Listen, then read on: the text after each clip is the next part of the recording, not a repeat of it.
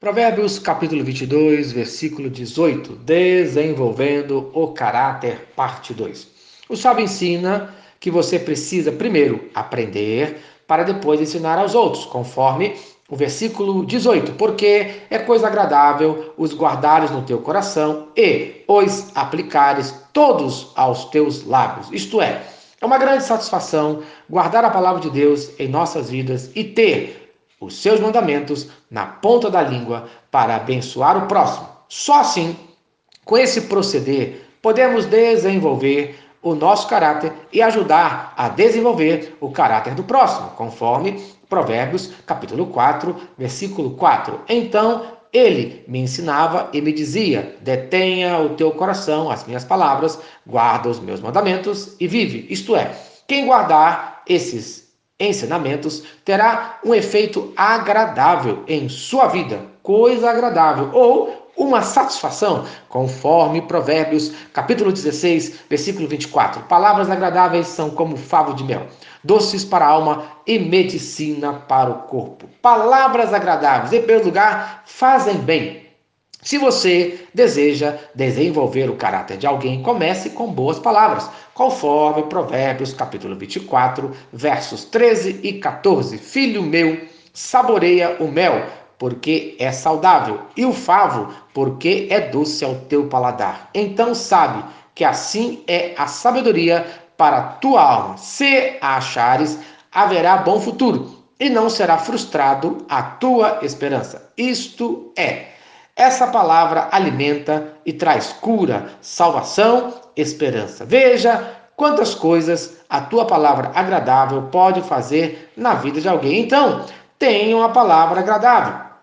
Em segundo lugar, palavras agradáveis são gostosas, são doces, conforme Salmo capítulo 19, versículo 10. São mais desejáveis do que ouro e são mais doces do que o mel. Isto é, a palavra, o juízo, a justiça de Deus é doce para os que permanecem, é gostosa, mas os que abandonam a palavra de Deus transformam sua vida em amargura, conforme Amós, capítulo 5, versículo 7. Vós que converteis o juízo em amargura, e deitais por terra a justiça. E ainda, conforme Amós, capítulo 6, versículo 12: No entanto, haveis tornado o juízo em veneno e o fruto da justiça em amargura.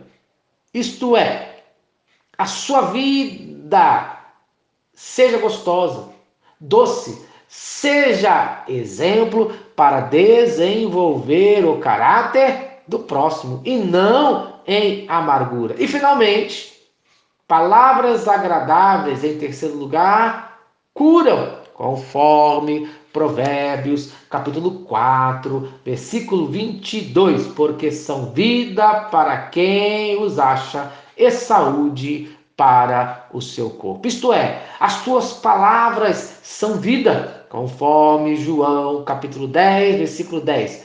Eu vim para que tenham vida e a tenham em abundância. Isto é, bênçãos infinitas e duradouras, e a maior de todas, a vida eterna em Cristo Jesus. Então, no dia de hoje, seja instrumento de cura e de vida eterna com as tuas palavras, no nome de Jesus. Amém. Se esta mensagem abençoou a sua vida, compartilhe com quem você ama. Vamos orar. Senhor Deus, obrigado por mais um dia de vida.